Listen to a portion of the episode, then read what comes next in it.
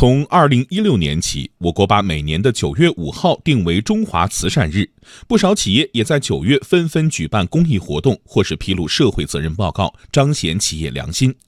经济之声专题报道《企业良心考》今天播出第二篇，从社会责任部到专业基金会，采自央广经济之声记者刘百轩。今天是我这次上路出车的第六天。车辆呢出现了一些方向抖动的故障。耿立志是中国三千万卡车司机中的一员，已经开了十多年卡车。他常年穿梭在西北荒漠的高速公路上来回拉货，有时一开就是三十个小时，睡觉时间少，也没有人说话。不过在路途中，每经过一个传话安心驿站的站点，就有自称战友的卡车司机出来帮他排忧解难。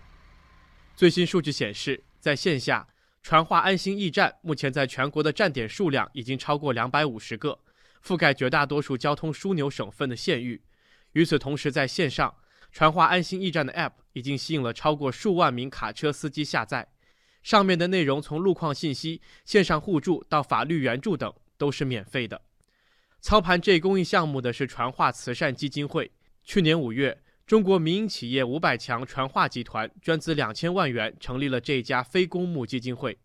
传话慈善基金会秘书长涂猛介绍，传话集团以物流产业起家，自然就注意到了卡车司机这一群体，并决定用基金会的方式来履行企业社会责任。关注卡车司机其实是捐赠人提出来的，也就是传话集团提出来的。跟董事长聊天了，但是他说。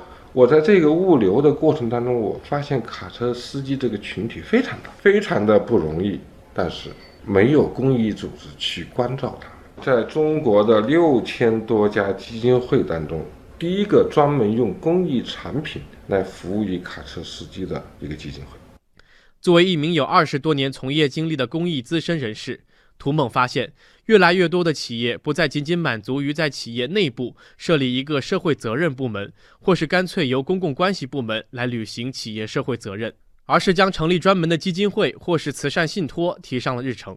你是公关部、企业社会责任部是在你的公司内的，是你的公司的商业战略当中的一个结果。它和你专门成立基金会，呃，专门去组织化、专业化的做公益，那完全不一样。它是站在了社会的角度。成立了之后，在法律上讲不属于你企业，你是个企业法人，它是个基金会法人，性质也不一样。基金会中心网向经济之声提供的最新数据显示，我国现有六千八百三十二家基金会，其中企业基金会一千零四家，占到总数的约百分之十四。在近五年里，企业基金会每年的新增数量都在一百家上下。二零一六年的新增数量更是超过了一百五十家。目前，净资产在一亿元以上的企业基金会有二十八家。公众熟知的三峡集团公益基金会、万科公益基金会、腾讯公益慈善基金会等都在名单之列。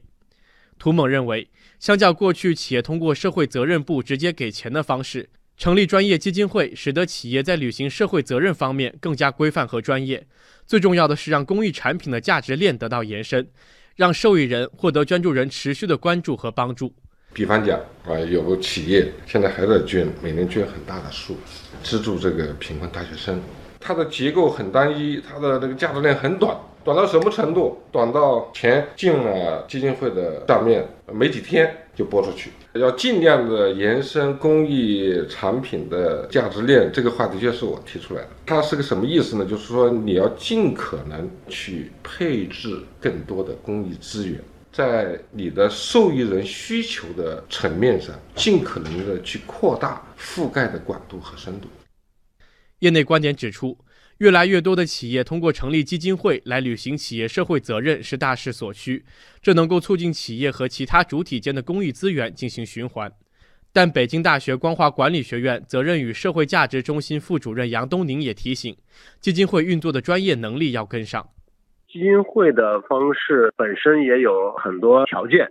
从智力上来说，首先我们认为它必须是有足够的独立性，那么它才能克服以往那种做法中存在的问题。其次，它要有足够的能力，基金会的那种运行基本的这种规范化，它的能力能保证它更有效的来解决它想解决的这个社会问题。